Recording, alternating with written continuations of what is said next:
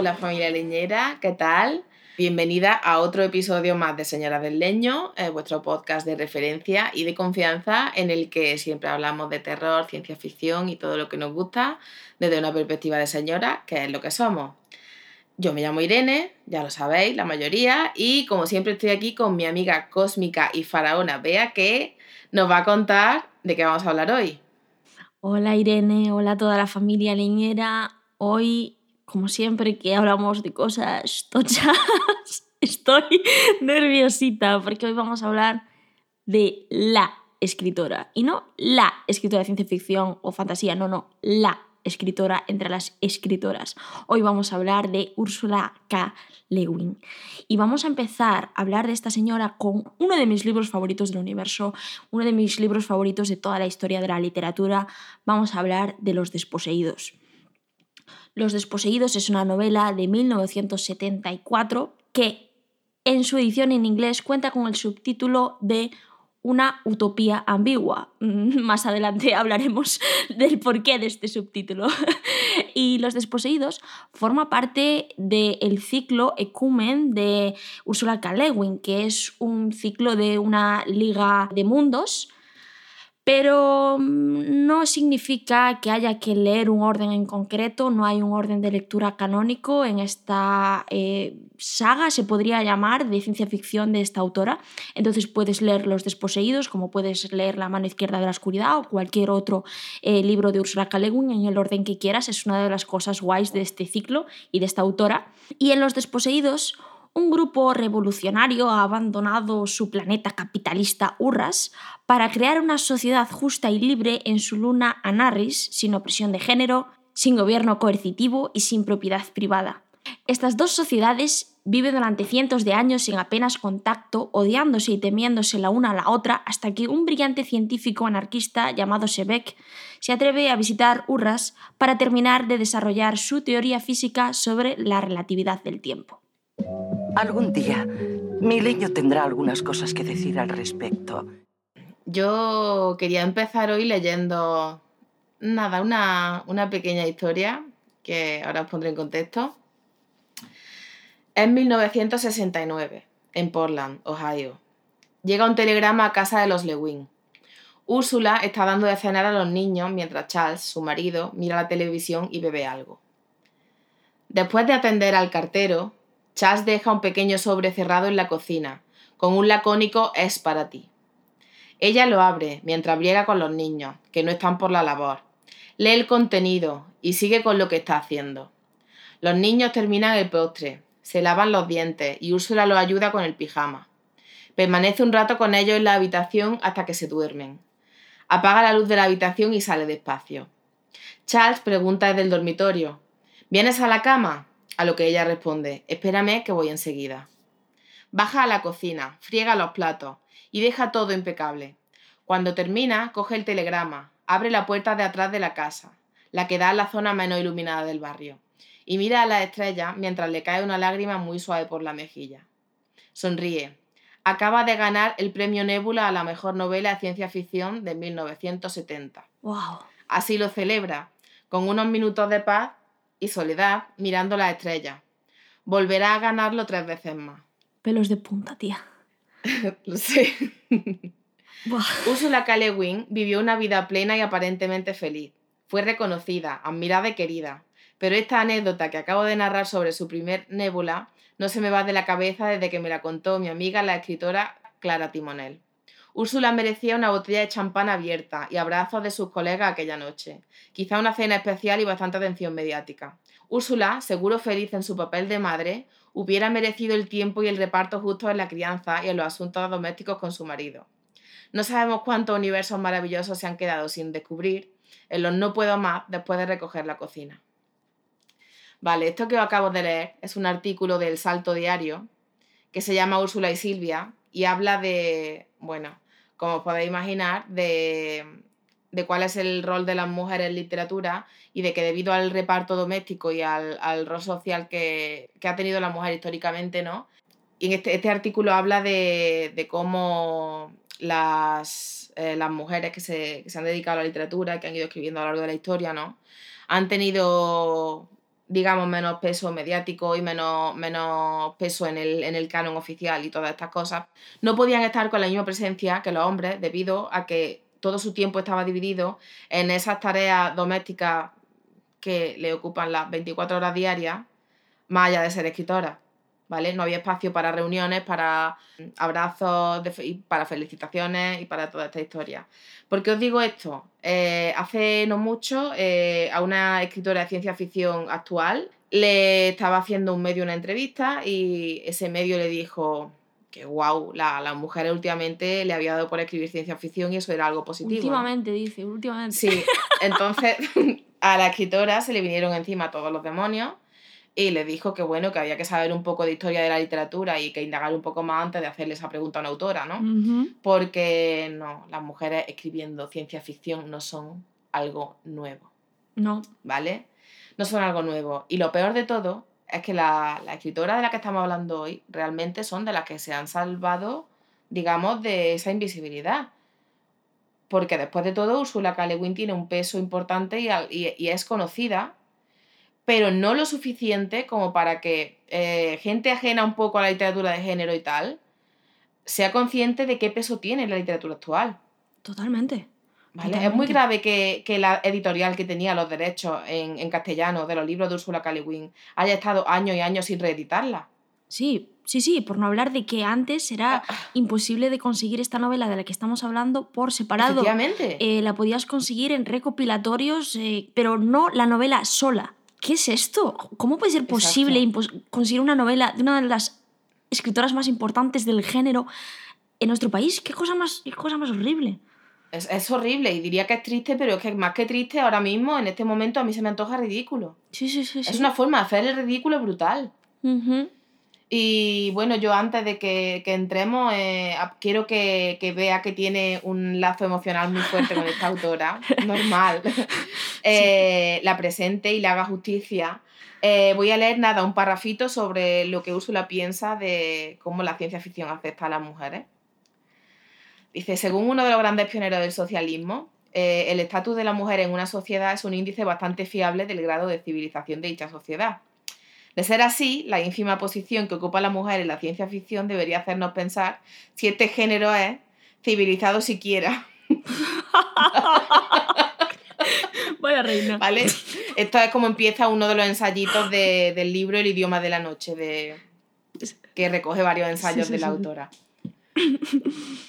Así que nada, ahí lo dejo.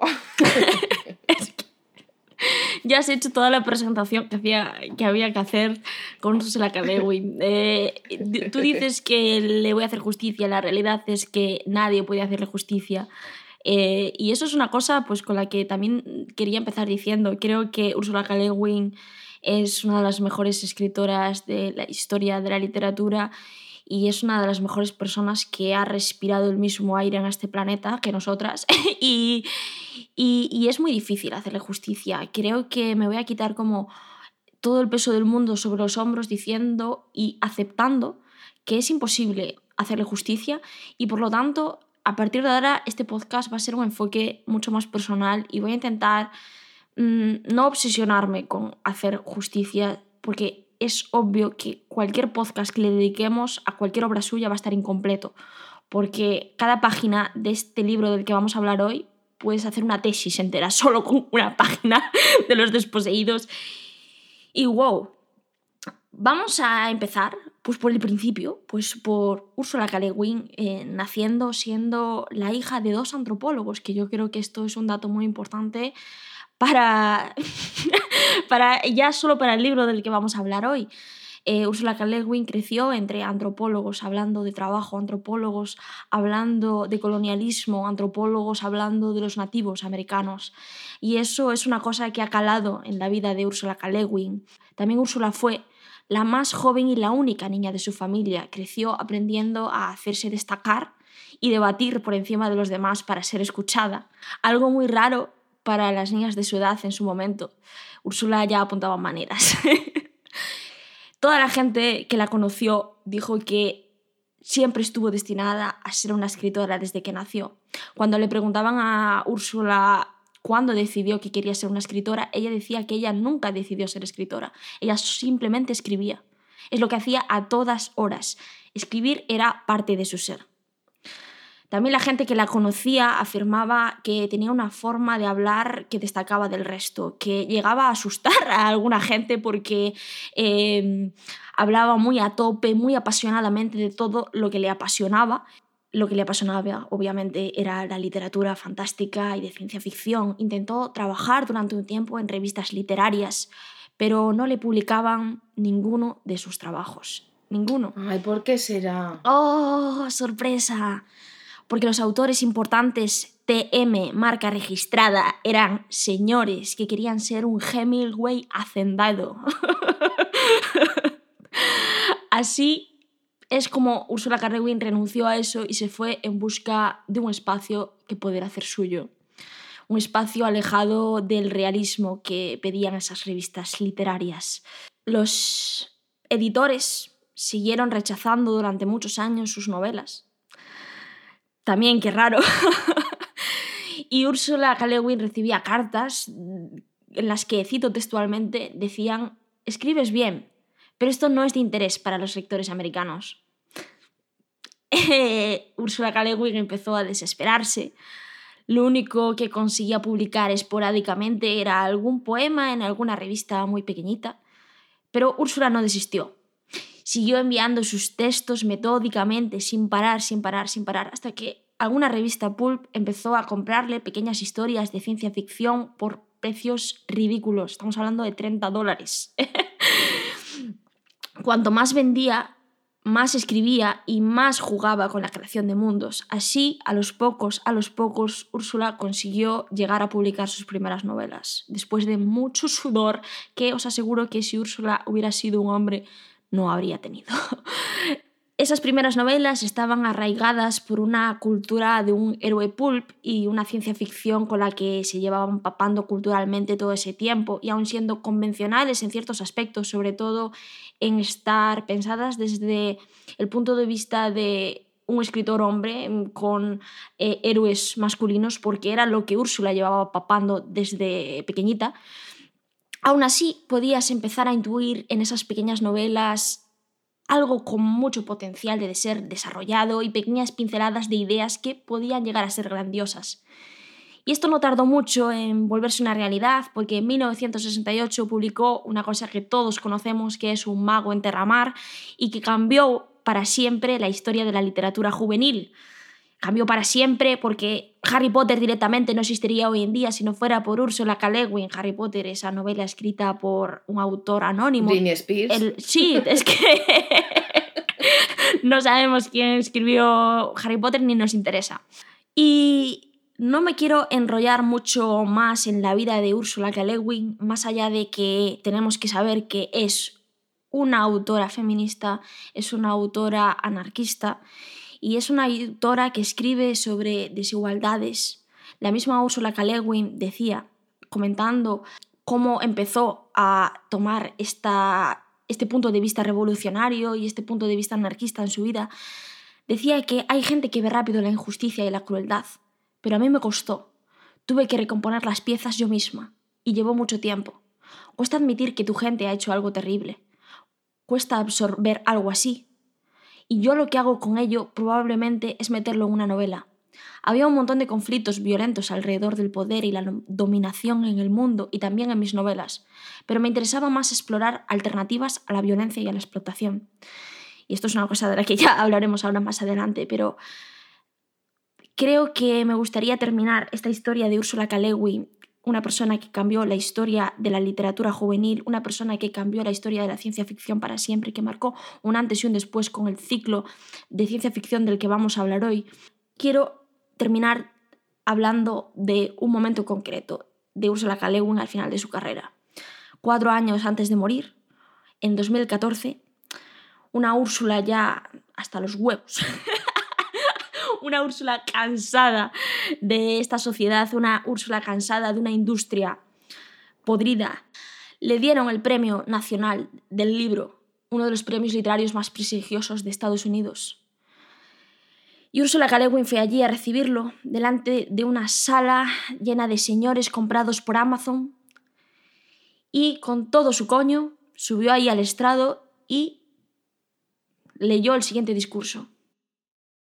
Me complace aceptar y compartir este premio con todos los escritores que tanto tiempo llevan excluidos de la literatura. Mis colegas autores de fantasía y ciencia ficción, los escritores de la imaginación que llevan 50 años viendo cómo estas hermosas recompensas eran para los llamados realistas. Creo que llegan tiempos difíciles en los que buscaremos las voces de escritores que sepan ver alternativas a nuestro modo de vida actual y que sepan ver, más allá de nuestra sociedad asediada por el miedo y sus tecnologías obsesivas, hacia otras formas de ser e incluso imaginen bases sólidas para la esperanza. Necesitaremos escritores que sepan recordar la libertad, poetas, visionarios, los realistas de una realidad más amplia. Ahora mismo creo que necesitamos escritores que entiendan la diferencia entre producir un bien de mercado y practicar un arte. Desarrollar material escrito que encaje en estrategias comerciales para maximizar los beneficios corporativos e ingresos publicitarios no es de todo lo mismo que publicar libros con responsabilidad o ser un autor. Sin embargo, veo como los departamentos comerciales ganan control sobre las editoriales. Veo a mis propios editores sumidos en un pánico estúpido de ignorancia y avaricia cobrando a las bibliotecas públicas por un ebook seis o siete veces más de lo que cobran a los clientes. Acabamos de ver a un usurero intentar castigar a una editorial por desobediencia y a escritores amenazados por la fatwa corporativa. Y veo a muchos de nosotros, los productores que escribimos los libros, que creamos los libros, aceptarlo.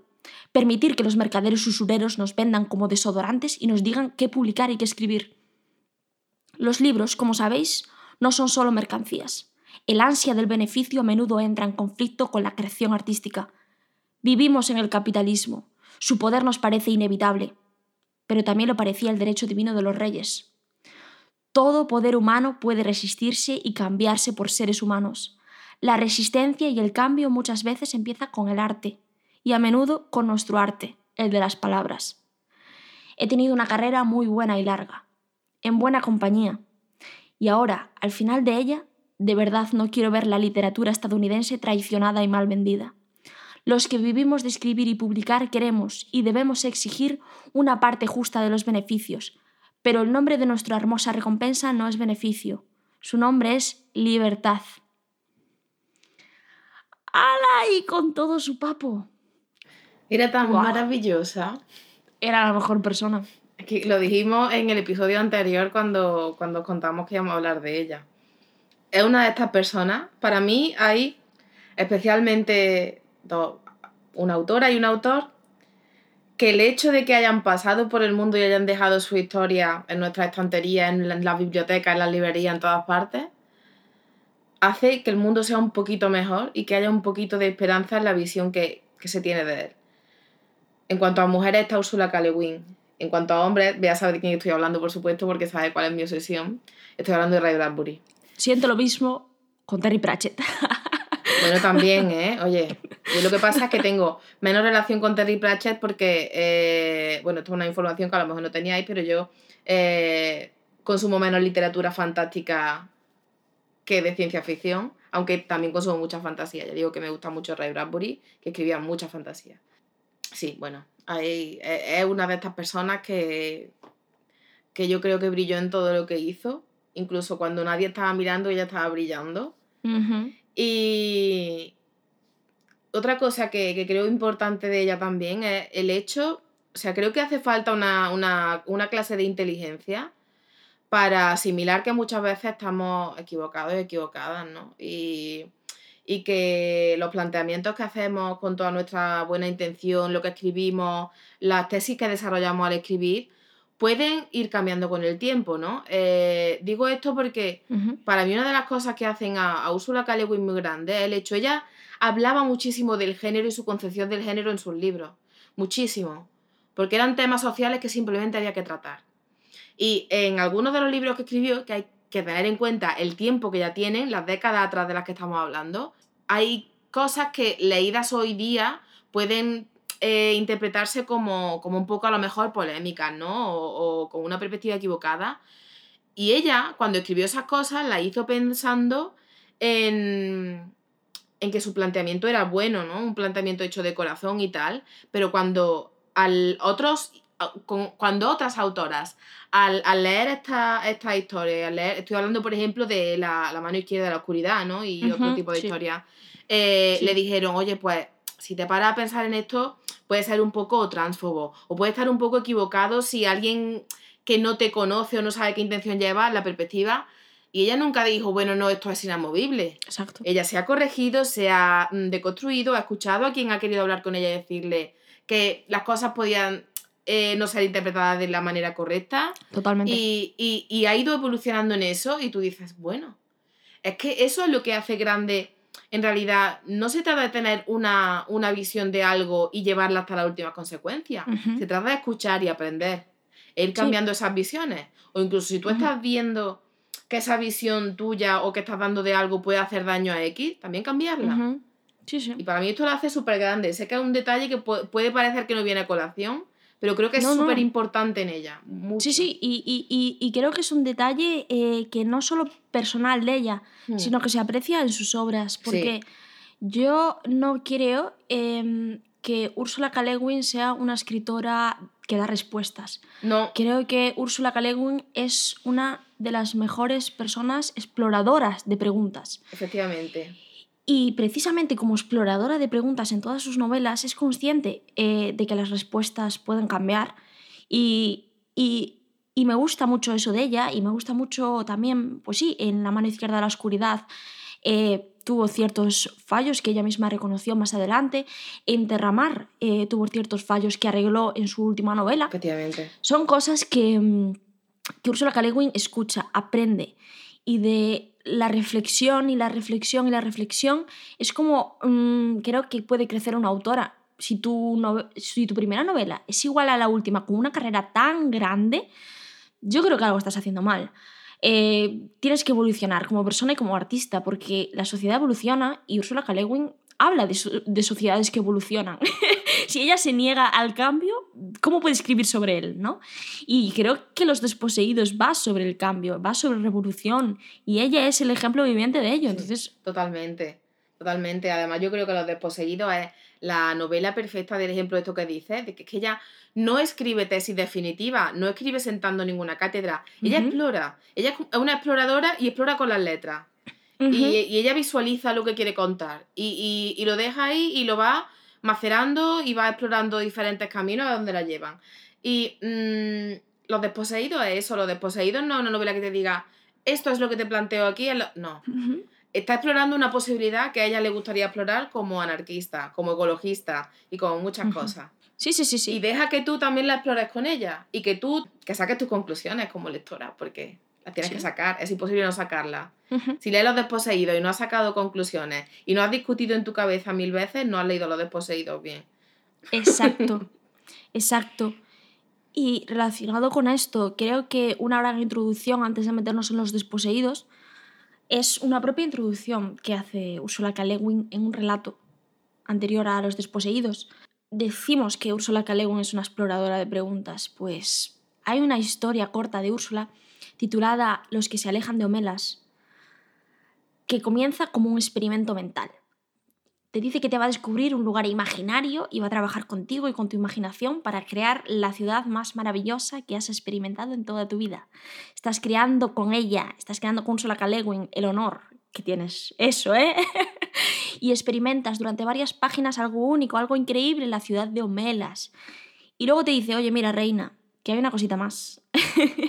en un lugar de esta ciudad, en un sótano, se está cometiendo una abominación. Y todas las personas que te has imaginado de esta ciudad son conscientes de ello.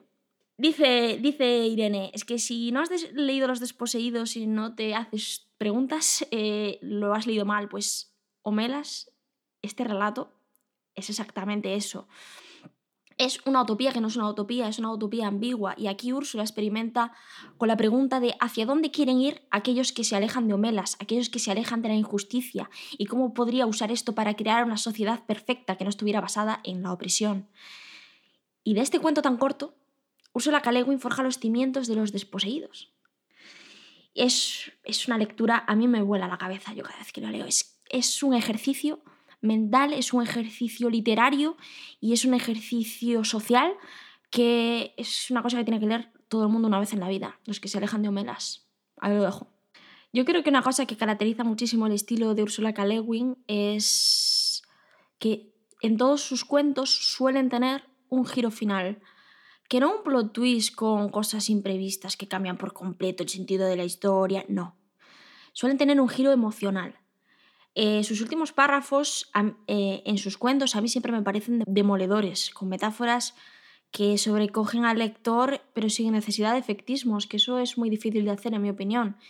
Y los que se Alejandro Melas es, es la prueba, pero también, por ejemplo, a mí se me caen lagrimones con el día anterior a la revolución, que se podía considerar un prólogo, bueno, no se podía considerar, no, es un prólogo a los desposeídos. pero en las novelas, sin embargo, eh, Ursula K potencia los inicios, que no el final. Y lo que busca en los finales de sus cuentos lo consigue en el principio de sus novelas. Construye imágenes súper poderosas que funcionan como metáforas emocionales para toda su novela posterior. ¿Cómo empieza Los desposeídos? Hablando de un muro. Había un muro, no parecía importante. Era un muro de piedras sin pulir, unidas por una tosca argamasa. Un adulto podía mirar por encima de él y hasta un niño podía escalarlo. Allí donde atravesaba la carretera, en lugar de tener un portón, degeneraban una mera geometría, una línea de frontera. Pero la idea era real, era importante. A lo largo de siete generaciones no había habido en el mundo nada más importante que aquel muro. Este muro, del que habla Ursula K. es un muro real, es un muro que existe ahí, pero es un muro metafórico, de todas las cosas, de todos los bloqueos que se va a enfrentar la sociedad y el protagonista a lo largo de toda la novela. Siempre creo que comienza, eh, creo que también pasa con más novelas de ciencia ficción de este ciclo, con un imaginario súper poderoso que... ¡Wow!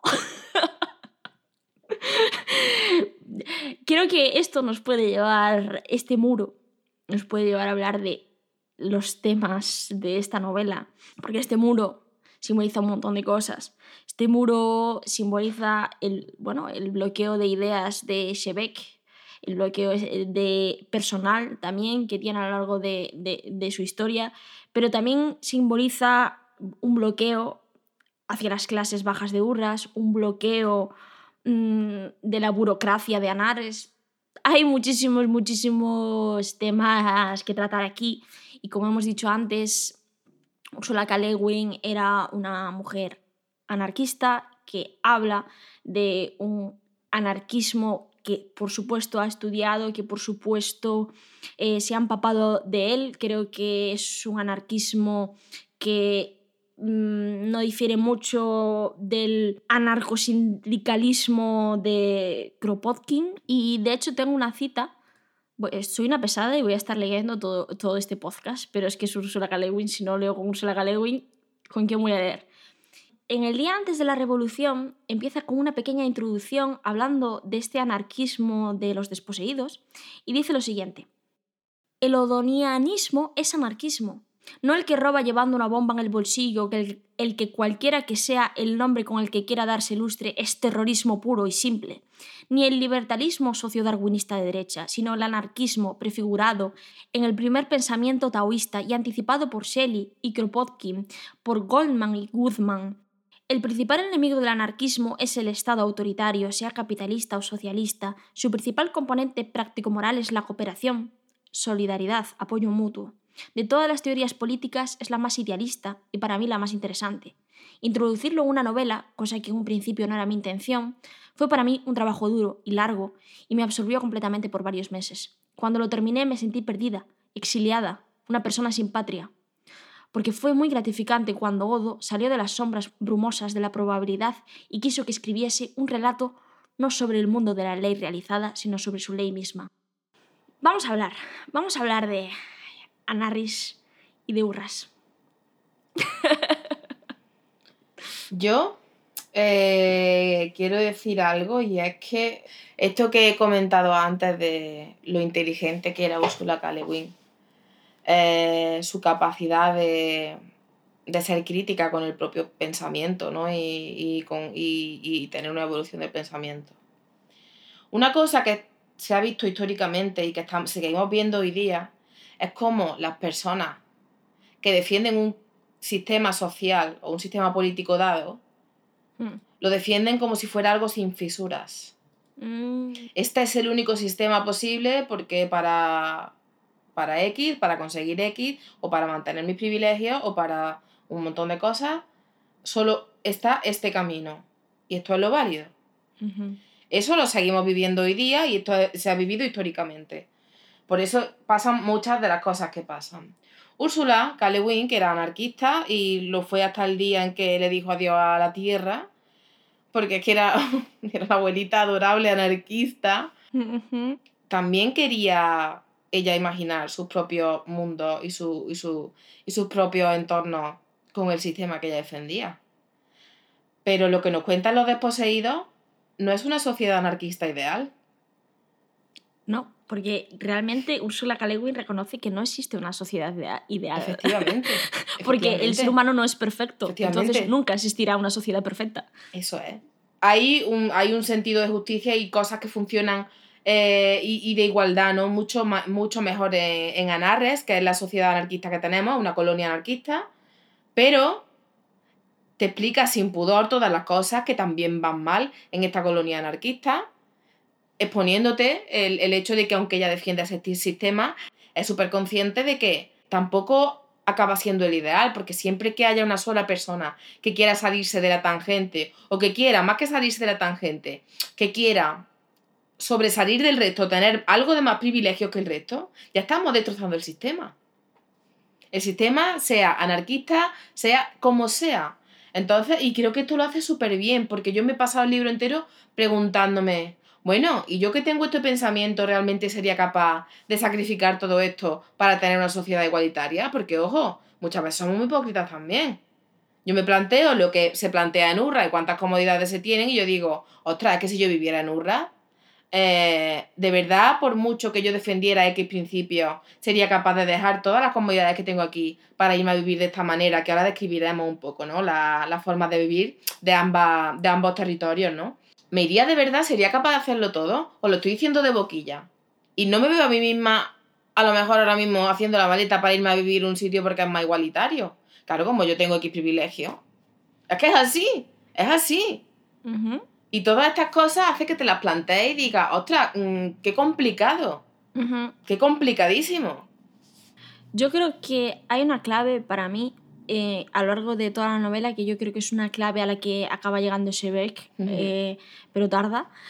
Y es que mm, la idea y, y- y la revolución mm, no tiene nada de malo. Le quiero decir, eh, Anarres como concepto, como idea, está muy bien. De hecho, de eso, de eso va la Ujú. utopía, ¿no? Claro. Pero nos estamos olvidando de que eh, la gente de Anarres ya no es los revolucionarios de esa idea. Estamos hablando ya de una séptima generación de esos revolucionarios. Efectivamente. Y a la idea que yo quiero llegar es que es muy fácil eh, coger los desposeídos y decir, bueno, hurras malos, anarres buenos. ¡Ujú! Esa sería pues una lectura que entiendo. Sí, claro. Una lectura base, claro. No es una lectura mala, pero es una Mm. lectura muy superficial. Sí, total. Pero la realidad a la que llegas a lo largo de toda la novela es que lo malo realmente es el conformismo y esto afecta tanto a Urras como a Nares. Total. El cambio, la revolución constante es lo que debería mantener una sociedad, no el sistema, sino el cambio. Y cuando nos arraigamos a un sistema, ya sea un sistema capitalista, ya sea un sistema anarquista, ya sea un sistema comunista, llámale como tú quieras, cuando nos arraigamos a él y lo, nos agarramos con uñas y dientes porque es el status quo y nada puede alterar el status quo, eso es lo peligroso, eso es lo que realmente está mal. Y es creo que a la conclusión a la que llega Shebeck y a mí es una conclusión que me encanta. En el cambio está realmente la revolución y el cambio social en todos los aspectos es importante porque nunca va a haber una sociedad perfecta, pero siempre tenemos que evolucionar hacia el cambio y creo que como sociedades todos, todos, todos tenemos un miedo horrible a eso. ¿no? Completamente, de acuerdo. Eh, a mí me vuela la cabeza una conversación que tiene, que tiene Shebeck con, bueno, con uno de sus amigos más cercanos, eh, en el que empieza a, a, discutirle un poco el, el, sistema, el sistema en el que viven, ¿no? Porque claro, eh, bueno, se hay un momento que en la propia Anarres va a la universidad y en ese mm. suerte de campo universitario que vive ya tiene unos privilegios que no se tienen en una sociedad base normal, ¿no? Eh, dentro de, dentro de Anarres. Entonces, claro, él empieza a ver cosas que le chocan, le extrañan y, por las que se siente incluso culpable, ¿no? Eh, como digo, ahora comentaremos con detalle cómo es la sociedad y qué cosas le chocan. Lo importante es que aquí cuando se encuentra con este amigo, este amigo le dice, tú te estás dando cuenta de cómo nos estamos acomodando a X cosas, porque, o sea, todas las ideas que, las personas de Anarres tienen vienen de Odo, que era como una, vamos a definirla como una especie de filósofa que dejó esta idea y dejó este germen, ¿no? Eh, arraigando en la sociedad. Y ellos han tomado, esa sociedad ha tomado la idea de Odo como un eh, dogma casi. No, sin casi. Entonces, claro, ¿qué pasa? Que en el momento que tú tomas unas ideas como dogma, en vez de porque ves que es necesario hacer X, la, la, haces como si fueran leyes. Exacto. Y a todas las nuevas generaciones que están viniendo, y que como dice Bea, es que ya una séptima generación, a todas las generaciones que están viniendo no, no lo sientan y le explican, oye, mira, eh, esto y esto y esto, y estamos haciendo esto por esto, no simplemente le están diciendo, tú tienes que dormir en un dormitorio comunitario porque no tienes derecho a poseer cuatro paredes pero no le están explicando por qué. Exacto. Porque le están diciendo simplemente que tienen que obedecer a eso. Entonces, una vez que estas ideas anarquistas eh, han dejado de ser una revolución para convertirse en unas leyes que obedecer, ya no hay mm, ni sociedad anarquista ni mm, pepinillos en vinagre, es que no hay. Sí, exacto, exacto. No existe esta sociedad como era en un principio un Arres porque sí que existe una jerarquía, existe una ley que se supone que no debería existir y que no existía siete generaciones atrás. Y ese es el gran problema, eso que estás comentando tú, lo tengo yo aquí seleccionado, que lo quería leer. Fíjate. Pues lee, lee. Dice, en los primeros años de la colonización nos dábamos cuenta, estábamos atentos. La gente discriminaba entonces con mucho cuidado entre el gobierno y la administración. Lo hicieron también que olvidamos que el deseo de poder es tan fundamental en el ser humano como el impulso a ayudarnos mutuamente. Y en eso hay que inculcárselo a cada nuevo individuo, en cada nueva generación. Nadie nace odoniano del mismo modo que nadie nace civilizado, pero lo hemos olvidado. Nos educamos para la libertad, la educación, la actividad más importante del organismo social se ha hecho rígida, moralista, autoritaria, los chicos aprenden a recitar las palabras de Odo como si fueran leyes, la peor blasfemia. Este párrafo me parece que es el párrafo más fundamental de todo lo que va a los desposeídos y realmente es donde Ursula K. Lewin te dice, sí, esta sociedad anarquista eh, podría estar muy bien, las ideas están muy bien, yo leo estas ideas como anarquista y me parecen fascinantes, pero también, ojo, hay que tener cuidado porque no dudo que el anarquismo funcione en los primeros años, pero como sociedades deberíamos recordar por qué es necesario el anarquismo y eso es muy, muy, muy importante. Total, total.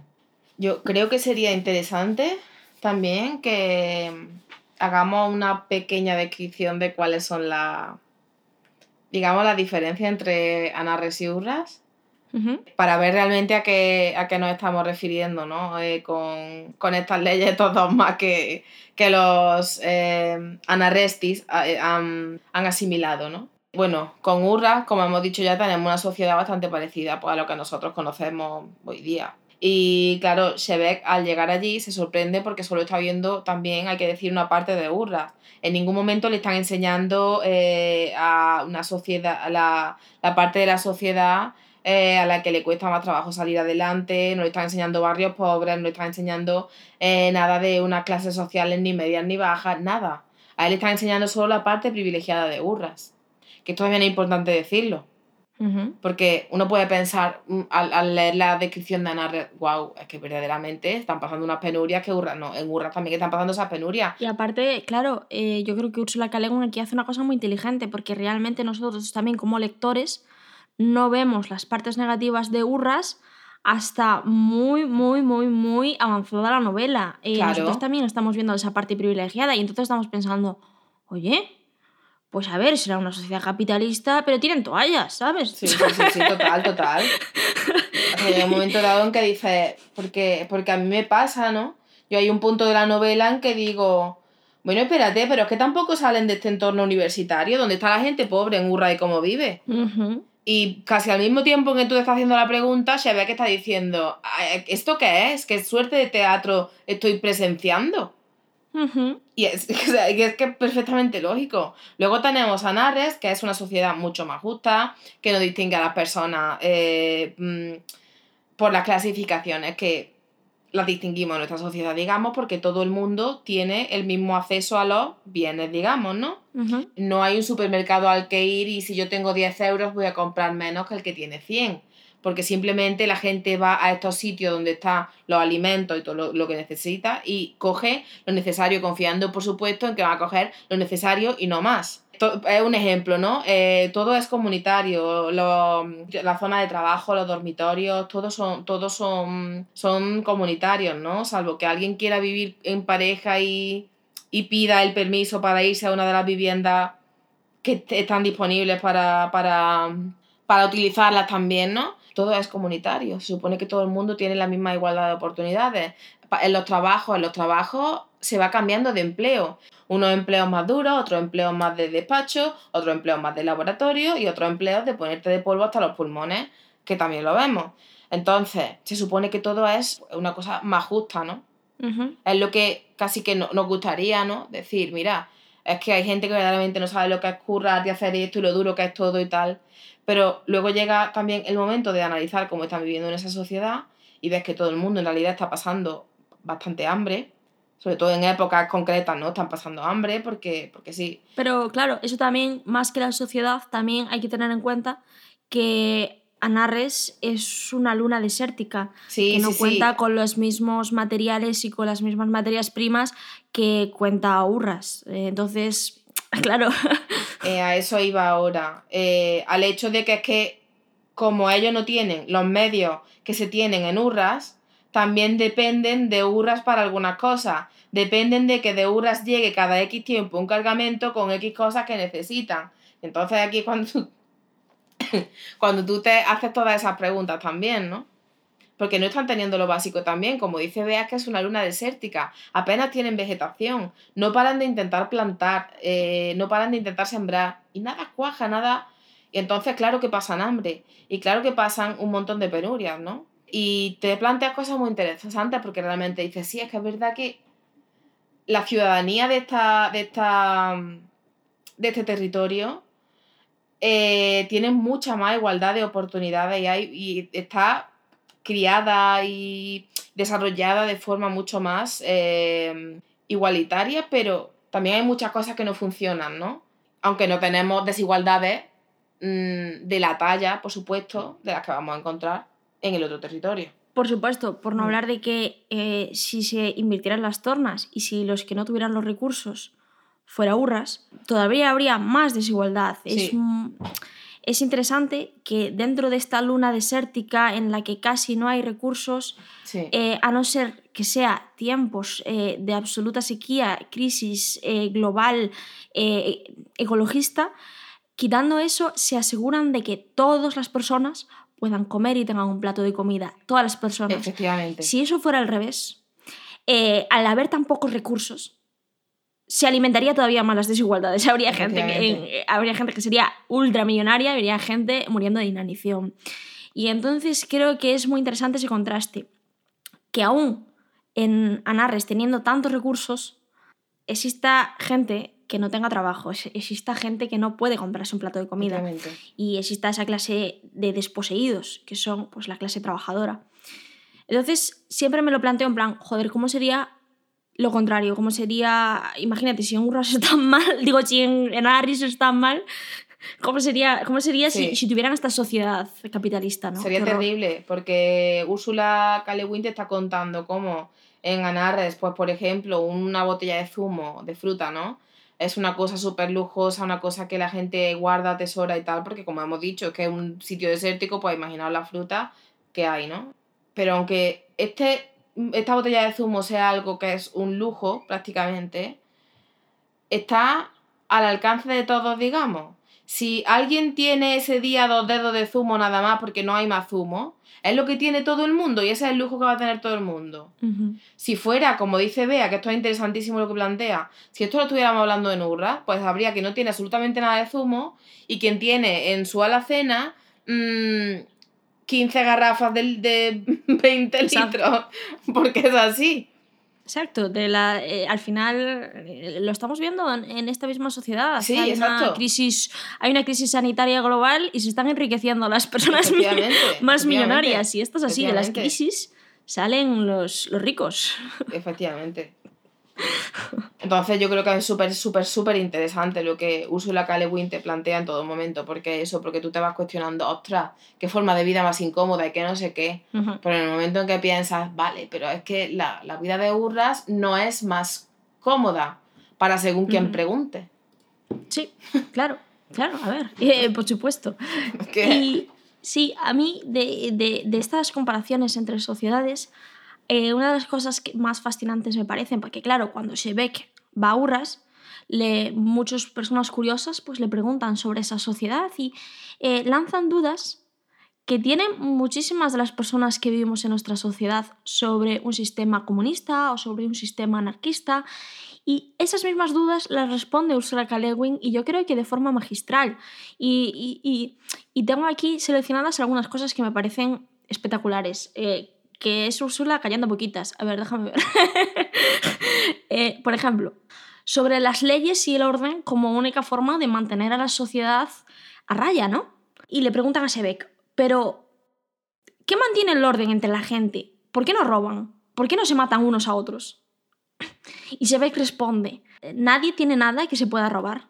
Si uno necesita cosas, las va a buscar a los almacenes. En cuanto a la violencia, bueno, no sé, usted me asesinaría normalmente. Y si quisiera hacerlo, ¿se lo impediría acaso una ley contra el asesinato? No hay nada menos eficaz que la coerción para obtener orden. Me parece un párrafo interesantísimo. Yo creo es que... ¿Tú qué opinas? Eh, esta es una de mis. Es que estoy en la misma página que tú en este momento, porque esta es una de mis páginas favoritas del libro. Sí, sí, sí. Aquí Shebek ha ido a visitar a la familia de, bueno, de una de las personas que está trabajando con él, ¿no? Y Mm. aquí tiene lugar algo muy interesante, que es en primer lugar eh, el encuentro de, Sheb- de Shebek con, con niños, que son los que hacen las preguntas más interesantes. Pero lo- los adultos están flipando absolutamente con lo que Shebek está contando y le está contando a los niños, ¿no? Esto que le vea es alucinante porque efectivamente cuando tú estás acostumbrado que en una sociedad todo es, sí, efectivamente, robo, violencia, eh, lo que se consigue es, eh, tú tienes que proteger tus bienes, a nadie se le ocurre eh, mm, meterse, en un, meterse en un piso y no cerrar una puerta, ¿no? Por ejemplo, tú cuando llegas a tu casa todos los días cierras la puerta y antes de acostarte echas una llave. A nadie se le ocurre no hacerlo. ¿Y por qué no se, se le ocurre hacerlo? Porque está ese instinto de protección que viene de ese sentimiento de que las cosas hay que tomarlas, pues digamos, por la fuerza, que tienes miedo a que te quiten lo que es tuyo, que no sé qué, y esto no pasaría si simplemente cada ciudadano tuviera derecho a estar en, en, en un sitio recogido, Sí. a tener acceso a unos bienes con los que comer y protegerse y abrigarse y todas estas cosas que ya sabemos. Sí.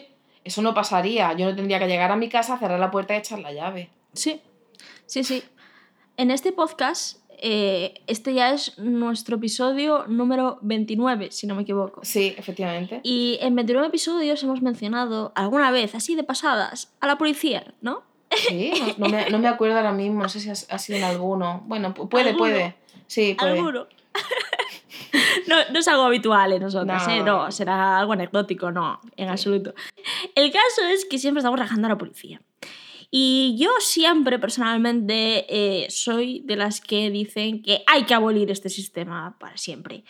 Y cuando hablamos precisamente de abolir a la policía, estamos hablando de que si todos los recursos, todos los recursos económicos que se destinan a establecer esa ley y orden y mantener ese status quo se destinara a que estas personas que cometen crímenes, porque la mayoría de los crímenes se pueden prevenir, tuvieran una situación socioeconómica aceptable, no tendrían por qué cometer crímenes la mayoría de las personas. Gracias.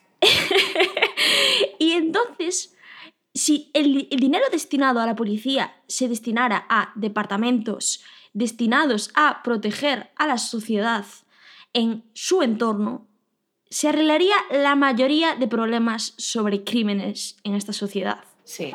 Y eso yo creo que es lo que está ilustrando Ursula K. Le Guin con este sistema anarquista en el que no hay ley, no hay jueces y no hay policía. Ahora quiero yo decir algo sobre respecto a lo que ha dicho Bea, porque sé que mucha gente estará pensando en este momento, ah, vale, muy bien, eh, mucho acá, bien mucha historia, pero habláis mucho de tema violaciones, no sé qué, de otro tipo de delitos, ¿no? Y entonces, ¿cómo queréis que se proteja si no hay una fuerza de seguridad?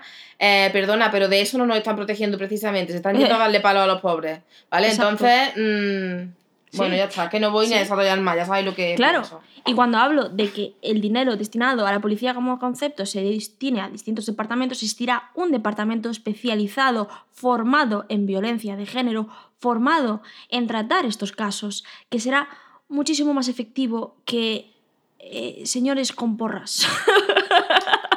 y punto. Sí. Sí, sí, sí. Y esto no es solo una de las eh, ambigüedades que eh, resuelve entre comillas, porque no creo que Úrsula resuelva nada, pero que deja ahí caer, ¿no? Y está esa y está otra gran ¿no? incógnita que tiene esta sociedad capitalista a la hora de hablar de estos temas y es ¿cómo vas a trabajar si no hay beneficio? Bla, bla, bla. Bueno, pues Úrsula también tiene eh, un parrafillo ahí eh, hablando de esto, porque todas estas dudas que eh, tienen esta sociedad capitalista la tienen en Urras cuando viene Shebeck. En plan, ¿cómo vivís? ¿Cómo respiráis sin capitalismo? No entiendo, no comprendo. Pues tenemos un párrafo aquí también que dice, aquí ustedes piensan que el incentivo del trabajo es la economía, la necesidad de dinero o el deseo de acumular riqueza, pero donde no existe el dinero los motivos reales son más claros, tal vez. A la gente le gusta hacer cosas.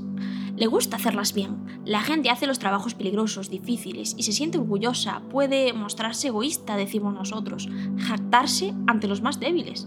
¡Eh! Mirad, amiguitos, mirad cuán fuerte soy. ¿Se da cuenta? Les gusta hacer las cosas bien. Pero la cuestión de fondo es los fines y los medios. La última instancia, el trabajo se hace por el trabajo mismo.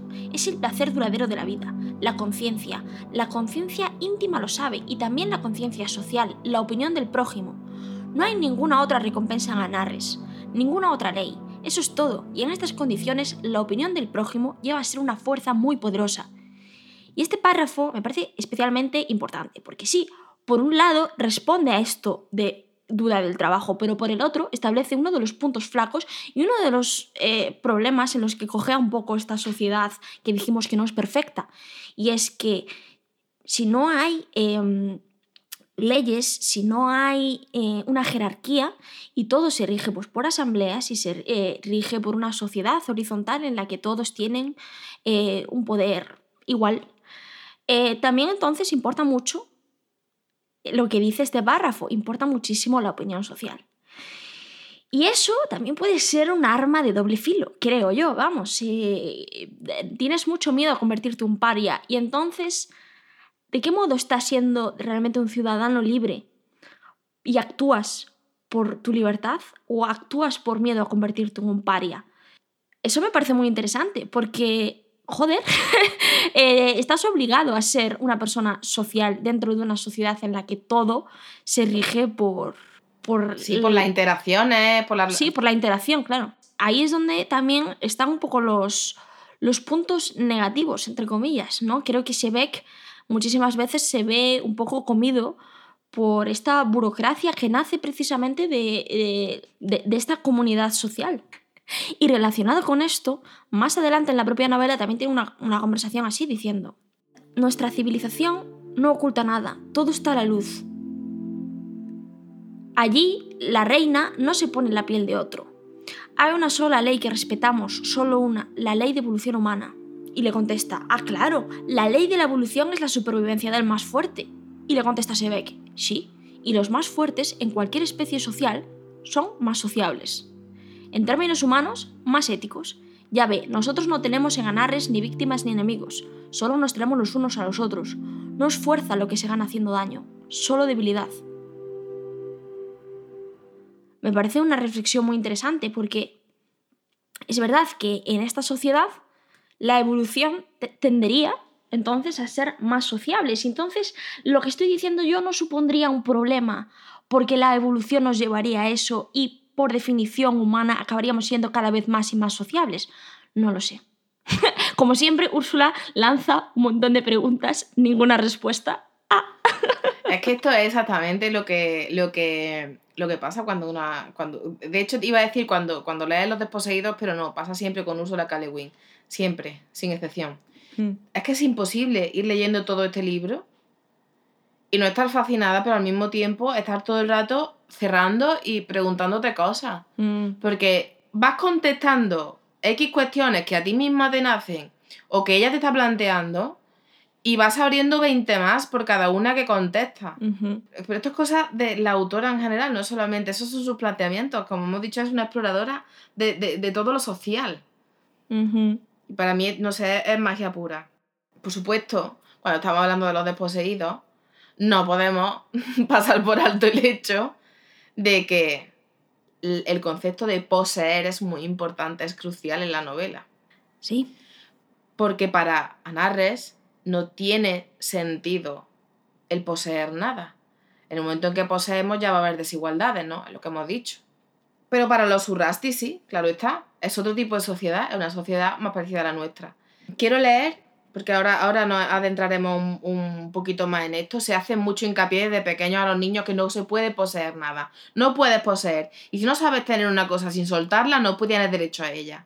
Esto es súper importante. La ¿eh? patata no se puede poseer. La patata no se puede poseer.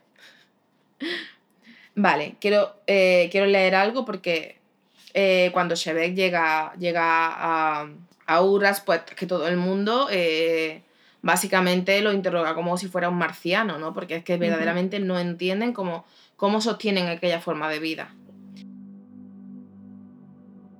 Pero háblenos de Anarres. ¿Cómo es realmente? ¿Es de verdad tan maravilloso? Estaba sentado en el brazo del sillón, y Bea se había dejado caer en el cojín, a los pies de él, erguida y sumisa, pechos tiernos clavando en él una mirada ciega, la cara sonriente, complaciente, sonrosada. Aquí está teniendo una conversación con, una mujer que además le atrae muchísimo. Eh, que esto Luego hablamos de esto. Sí, eh, luego hablamos de Luego hablamos de esto. Sí. Algo sombrío giró en la mente de Shebek, oscureciéndolo todo. Tenía la boca seca, vació la copa que el camarero acaba de llenarle. No lo sé, dijo. Sentía la lengua casi paralizada. No, no es maravilloso, es un mundo feo. No se parece a este. Anarra es todo polvo y colina seca, todo estéril, todo seco, y la gente no es hermosa. Tienen manos y pies grandes, como yo y como este camarero, pero no, no grandes vientres. Se ensucian mucho y se bañan juntos, pero nadie aquí lo hace. Las ciudades son muy pequeñas e insignificantes, son tristes, no hay palacio. La vida es opaca y el trabajo duro, uno nunca puede tener lo que quiere y ni siquiera lo que necesita porque no hay para todo. Ustedes, los Urasti, tienen suficiente para todo. Aire suficiente, lluvia suficiente, pastos, océanos, alimentos, música, edificios, fábricas, máquinas, libros, ropas, historia. Ustedes son ricos, nosotros pobres. Ustedes tienen, nosotros no tenemos. Todo es hermoso aquí, menos las caras. En Anarres nada es hermoso, nada excepto las caras, las otras caras, los hombres y las mujeres. Nosotros no tenemos nada más. Aquí uno ve joyas, allí uno ve los ojos, y en los ojos ve el esplendor, el esplendor del espíritu humano, porque nuestros hombres y mujeres son libres, y ustedes, los poseedores, son poseídos. Viven todos en una cárcel, cada uno a solas, solitario, con el montón de lo que posee. Viven en una cárcel y mueren en una cárcel. Eso veo en los ojos de ustedes. El muro, el muro. El muro. ¡Guau! ¡Wow! Y luego dice, me siento mareado. Yo también.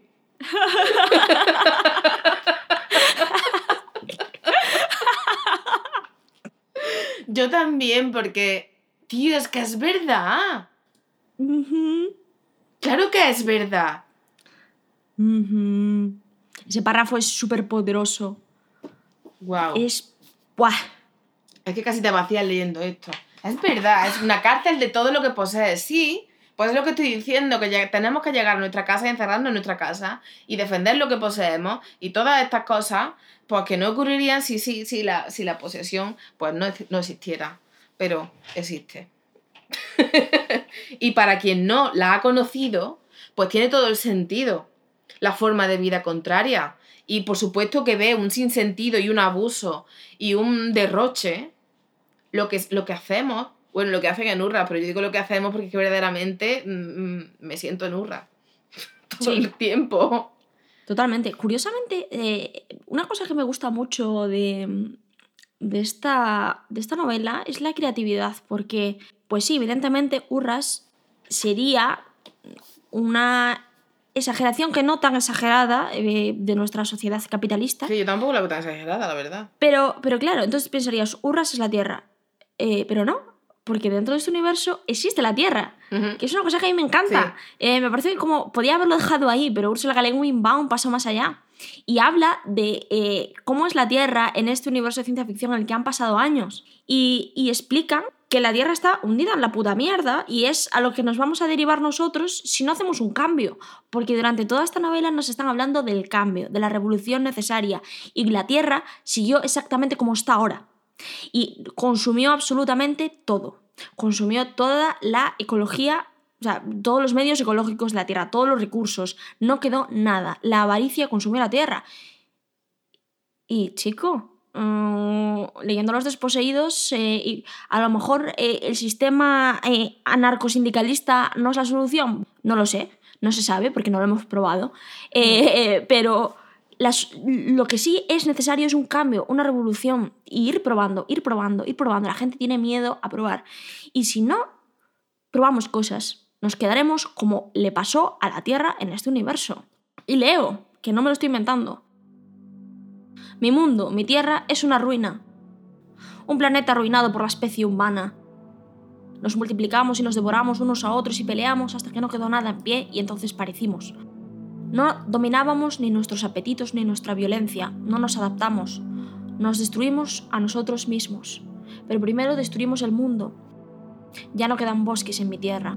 El aire es gris, el cielo es gris, siempre hace calor. Todavía es habitable, pero no como este mundo. Este mundo vivo, una armonía. El mío es una discordia.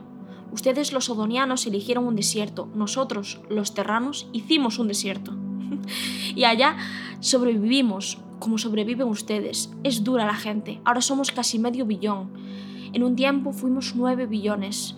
Todavía se puede ver por doquier las antiguas ciudades, los huesos y los ladrillos se convierten en polvo, pero las pequeñas panículas de material plástico nunca se pulverizan, tampoco ellas se adaptan. Fracasamos como especie, como especie social.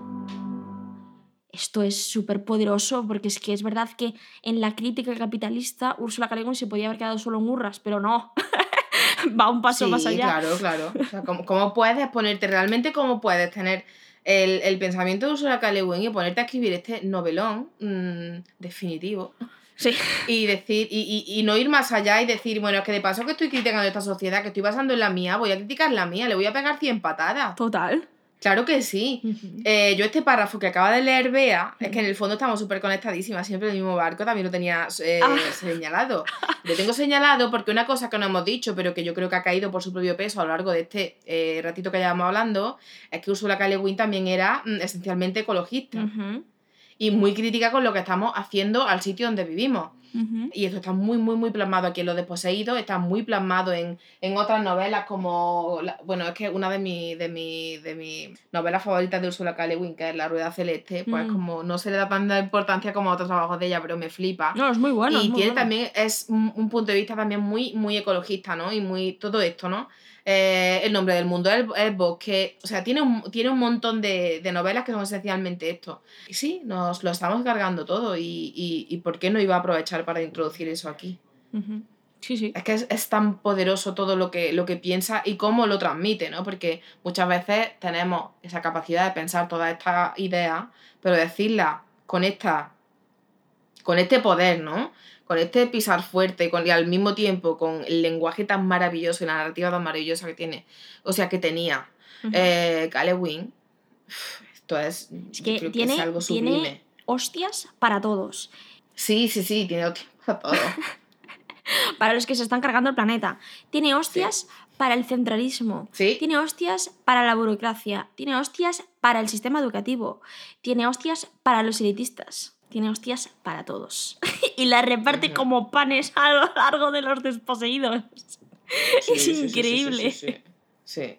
Relacionado con esto de las posesiones privadas como una blasfemia que tiene Anarres, ¿no? Me hace muchísima, muchísima gracia. Eh, eh, es que creo que es una, una parte eh, súper paródica. eh, el momento de la manta naranja. Sí. Sí. Bueno, pues eh, se ve que está viviendo en un piso universitario, que es un sitio bastante privilegiado. eh, Porque dentro- tiene cuatro paredes. Porque tiene cuatro paredes. Y una puerta. Y, y no, privilegiado porque además vive él solo, eh, no es un sitio comunitario, eh, está él solo porque es un pensador y tiene que pensar y tiene su espacio para pensar, para la física y necesita su espacio, sus cuatro paredes. Dentro de esas cuatro paredes eh, tiene una manta naranja y, y llega un amigo suyo, la ve y se escandaliza. Egotista. Sí, sí. Dice, esa manta. Punto. y, y le contesta Sebek, estaba aquí cuando vine. Alguien la tejió y la dejó al mudarse. ¿Es algo excesivo una manta en una noche como esta? El color es decididamente ex- excrementicio, dijo Bedap. Como analista de funciones he de puntualizar que el naranja no es necesario. no cumple ninguna función indispensable en el organismo social, sea a nivel cultural o sea a nivel orgánico. Y, ninguno, por cierto, en el nivel o lo orgánico o más centralmente ético, en cuyo caso la tolerancia es una elección menos buena que la excreción. Tiñe era de sucio, hermano. ¿Qué es todo esto? Es como, bueno, todavía puedo tolerar que te hayan dado una manta para ti eh, y que la utilices porque tenga frío, es medio tolerable, pero es que encima es naranja. El naranja no, No. es tolerable. Me voy a tatuar esa frase. El naranja no es tolerable. No lo es. Yo creo que algo importantísimo. Es que, uf, es que realmente todo lo que digo que es importantísimo aquí va a ser importantísimo en toda la bibliografía de Ursula K. Le Guin, pero bueno, vamos a centrarnos en los desposeídos. El lenguaje, eh, tanto en la autora como en esta novela, es algo esencial, absolutamente Uf, esencial. y tanto. Porque como decíamos ya y, y anticipamos en el episodio anterior cuando hablábamos de Chihiro, el lenguaje juega un papel crucial en la relación que tenemos con la realidad y en cómo la percibimos en cómo nos- en- y, en, y en los sistemas y en, y en la jerarquía y en todo. Dije, dije que iba a explicar mm, eh, de forma más profunda una cosa que, que dejé en el aire. Y luego me he dado cuenta de que estaba dispuesta a entrar mucho en ella y hacer aquí una mini tesis eh, innecesaria, completamente innecesaria. Pero creo que no, creo que no. Creo que, verás, existe una hipótesis, porque esto es súper conocido además, ¿no? Que se llama la, la hipótesis de Sapir-Whorf, ¿vale? Que es una, una hipótesis lingüística, una teoría lingüística, que defiende que el lenguaje determina el pensamiento. Estos dos autores Sapir, Wolf, ¿vale? Uno de ellos defendía que lo determina por completo y otro defendía que simplemente, bueno, puede influir en él, ¿no? No hay una, hay una, hay dos posiciones, una es más extrema que la otra. Hoy día se hace una crítica a esta, a esta hipótesis eh, y se defiende que en realidad es la realidad lo que determina el lenguaje y no al revés. Por ejemplo, aquí nosotros vivimos en un país donde solo hay una palabra para denominar la nieve, ¿no? Porque no necesitamos más, realmente. En un país nórdico donde la nieve sea una realidad diaria, puede llegar a haber 30 términos diferentes para referirse al fenómeno meteorológico de la nieve. Porque es una cosa eh, que está incluida y, y que está introducida dentro de su, de su esquema diario, ¿no? Yo pienso que ambas posturas tienen razón y yo creo que me va a decir lo mismo. Claro que el lenguaje determina el pensamiento. Claro que el lenguaje influye en el pensamiento y manipula el pensamiento. Total. Pero es que la realidad también tiene que estar al servicio del lenguaje. Y también la realidad determina el lenguaje. Entonces, para mí, lo que tiene de curioso esta hipótesis es que está la hipótesis y está la crítica a la hipótesis. Pero, no- pero hay que pensar que, es que estamos en medio en realidad. Sí. si es que son las dos cosas. Sí, sí. Es una relación sí. eh, que se nutre una cosa de la otra. El lenguaje se está utilizando a diario por medios, por políticos, por un, mon- por un montón de, de, de- frentes para manipular. Pero es que al mismo tiempo la realidad va transformando el lenguaje. Por eso, como hablábamos el otro día, ¿cómo es posible que siga, mm, que siga sin aceptarse que se utilice un lenguaje inclusivo? ¿Cómo es posible que un montón de cosas que no nos parecen ni medio razonables a día de hoy? Cuando la realidad está cambiando. Y ese lenguaje tiene que adaptarse a la realidad. Sí, totalmente. O sea, si el lenguaje niega la realidad, el lenguaje no está cumpliendo la función que tiene que cumplir. Efectivamente. Si es que el lenguaje es comunicación, si no me estoy pudiendo comunicar con la realidad que yo tengo y no estoy pudiendo expresar esa realidad, ¿para qué quiero el lenguaje? Que el lenguaje es mutable, no es una cosa escrita en piedra. Sí, sí. Mira, sin ir más lejos, llevándolo a un terreno personal. Yo en los últimos años he experimentado en mi puta cabeza una crisis de género que tiene mucho que ver con el lenguaje. Eh, Claro. Porque si no tengo aún a día de hoy un lenguaje que me identifique como tal, me cuesta mucho identificarme a mí personalmente Exacto. el lenguaje no me está ayudando a realizarme a mí como persona. Ahí hay un bloqueo en el lenguaje que está impidiendo algo social. Yo existo, o sea, estoy hablando aquí contigo, Claro. pero el lenguaje no me está ayudando a mi identidad no binaria a llevarlo a cabo, sobre todo en el lenguaje castellano. Creo que en otros idiomas eh, me sentiría mucho más cómoda hablando de mí, Eh, sí, pero en sí. este idioma en el que estoy yo hablando ahora, no me siento cómoda. Entonces hay algo aquí que está fallando. Claro que está fallando. Hmm. Porque, porque es lo que es lo que es lo que estamos hablando. Si el lenguaje no está reflejando la realidad y no está dándonos la capacidad de comunicar la realidad, no está cumpliendo su función. Y somos nosotros, y somos nosotras, y nosotres, que no sé por qué no podemos utilizar la E tranquilamente cuando está, por ejemplo, con, vea contando esto. Hmm. ¿Por qué no podemos utilizar la E? Hasta a mí me suena raro, hasta a mí. Y, y- Claro, y, que- nos suena raro porque sí. nos sentimos culpables. Exacto. Porque es como si me tuvieran que quitar a mí ahora el carnet de filóloga o a ella el carnet de lo que tú quieras, porque estoy utilizando una E para cada una palabra teniendo en cuenta que hay espectros de género que no contempla un diccionario. Y eso tenemos que cambiarlo. Tenemos que aceptar que como cuando en cuanto la realidad muta y la gente va más hablando de sus realidades y va necesitando un lenguaje para expresar sus realidades porque tienen derecho a expresarlas, Ujú. el lenguaje nos tiene que acompañar, porque si no, estamos perdiendo esa capacidad. ¿Vale? ¿Cómo vamos a, contra- a contar dentro de X décadas la historia de lo que había ahora si no contamos ni siquiera con ese lenguaje? Sí, sí, sí, sí, sí. Que es- no tiene sentido. No- yo no, no creo que tenga sentido ser un purista del lenguaje, ni que sea amar las letras, el hecho de arraigarte a ellas y agarrarte a ellas, de forma que no, que no muten nunca, que no me quiten nada, que yo ya aquí, en mi sillón de la RAE o en donde tú quieras, que a mí la RAE me importa una mierda, pero eh, en general, es que parece que es ir en contra de tu, de tu idioma, de, de ir, ir en contra de la lengua, ir en contra de las letras. No, no lo es. Es amar que mi lenguaje sea capaz, que mi lengua sea capaz de mutar. Ujú. Y sea capaz de mutar para adaptarse a una realidad Ujú. que lo necesita. Totalmente, totalmente. Y en ese nivel, los desposeídos Hmm. es muy interesante porque en los desposeídos eh, se inventa un lenguaje expresamente para esta sociedad anarquista. Exacto. Y eso es muy interesante porque en Anarres, los anarresti no pueden ser capitalistas porque su lenguaje ni siquiera se lo permite. Exacto.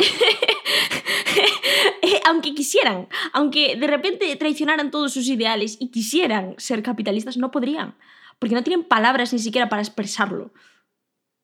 Eso es fuerte, o sea, no tienen palabras de posesión. Claro, claro. Hmm. Pues con lo mismo que tú cuentas. Si yo no me identifico ahora con alguno de los dos géneros, resulta que tampoco existo, porque como no tengo un lenguaje para expresar esto, Exacto, pues sí, es exactamente lo mismo.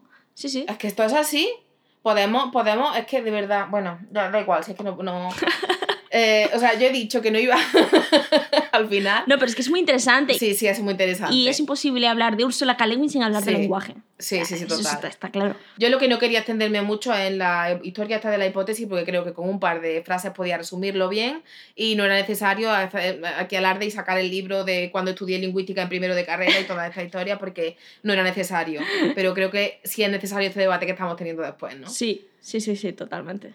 Por favor, que eso, que es que el lenguaje, por supuesto, que determina el pensamiento, el lenguaje manipula también. Pero tenemos que tener en cuenta que nosotros tenemos que adaptar, adaptar nuestra realidad a nuestro lenguaje, o sea, nuestro lenguaje a nuestra realidad. Sí, sí, sí, sí. Y pues yo qué sé, yo le siente bien a quien le siente, yo voy a seguir intentando haciéndolo. A veces no lo haré de forma acertada. Porque como tampoco tengo las herramientas, pero bueno, si ahora mismo contamos con eso, con el utilizarla o con no sé qué, yo lo voy a seguir haciendo. Y ya pueden rabiar todos los lingüistas, todos los literatos y todos los privilegiados de las letras de la historia, que es que me da igual. Sí. Exactamente. A mí, para mí es más importante que el mundo se sienta incluido que que estén contentos los señores de siempre en su sillón de piedra. Totalmente. Yo qué sé. Totalmente. Es lo que estamos hablando durante todo este podcast. Si no tuviéramos tanto miedo al cambio, si no estuviéramos hmm. tan arraigados ya no solo culturalmente a nuestro sistema económico, a nuestro sistema social, a nuestro sistema jerárquico, también estamos arraigados, por tanto, a nuestro lenguaje, porque nuestro lenguaje es, como decimos, un reflejo de todo este sistema de lo que estoy hablando. Entonces, como estamos arraigados a eso, si, si, seguimos con ese miedo al cambio, nos vamos a estancar como sociedad y, y, no estamos permitiendo el avance. El problema es que si el lenguaje inclusivo o este lenguaje es una cosa que solo utiliza un pequeño porcentaje de personas, eh, seguirá siendo lo raro, lo extraño, lo estrafalario, lo, lo hecho para llamar la atención, ¿no? Y, y, siempre te sentirás mal.